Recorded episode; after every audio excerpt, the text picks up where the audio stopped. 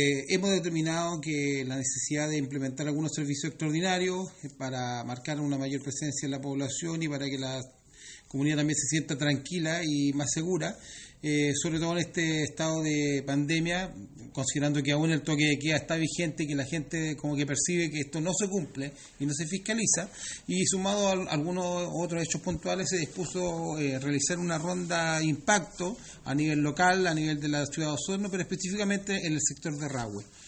Eh, hubo un servicio a cargo del comisario con mucho personal de ambas unidades, reforzando mayor presencia en la población, la cual nos tiene muy contentos y satisfechos por los resultados que se han obtenido.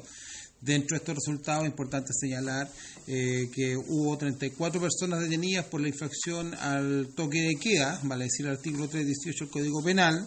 hubo una persona detenida por microtráfico de drogas eh, y otra persona también por desórdenes públicos y infracción al 318 juntamente con amenazar al personal de eh, carabineros. Hubo una importante cantidad de controles, más de 158 controles de, identidad y, aproximadamente 87 controles vehiculares. Eh, es importante señalar que este servicio se implementó a contar de las 20, o sea, de las 22 horas, vale decir, cuando ya está en vigencia el toque de queda. Eh, también hubo, una mayor presencia policial y, una mayor resguardo de ciertas entidades, entre las cuales debo destacar los establecimientos educacionales, ya que eh, por análisis criminal que se está realizando a nivel de la décima zona de Carabineros Los Lagos, hemos podido determinar que uno de los lugares que están siendo blancos de, de robo lugares no habitados son los establecimientos educacionales, los cuales en esta época, a raíz de la pandemia, se han mantenido principalmente desocupados, así que se, hubo una mayor presencia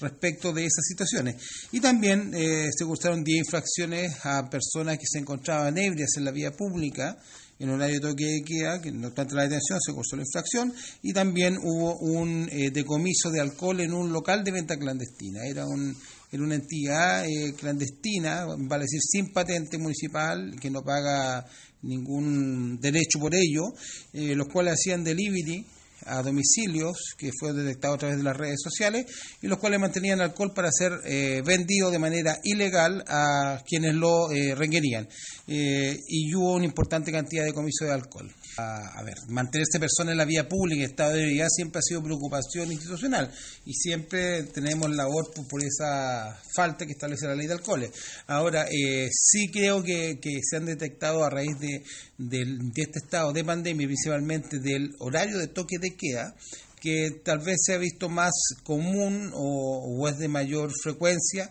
que la gente, eh, que, algunas personas dediquen a realizar actividades ilícitas asociadas a la venta clandestina de alcohol a través de redes sociales, eh, toda vez que eh, el delivery, entre comillas, una persona puede hacer delivery, está autorizado, incluso pueden transitar libremente hasta las 00 horas, siempre sin necesidad de un salvoconducto, está dentro de las excepciones que establece la autoridad como para, para, para funcionar y trabajar en horario de toque de queda. Entonces, eh, hemos detectado que mucha gente, eh, abusando de esta, de esta situación, está realizando actividades ilícitas, las cuales en materia de investigación, y que esta investigación dio como fruto que pudimos detectar esta situación de venta clandestina y la cual fue eh, cierto infraccionada y sorprendida anoche y se produce procedimiento policial de rigor, la incautación del, del alcohol que estaban vendiendo de manera ilegal y las cuentas respectiva a, los tribunales competentes para su sanción.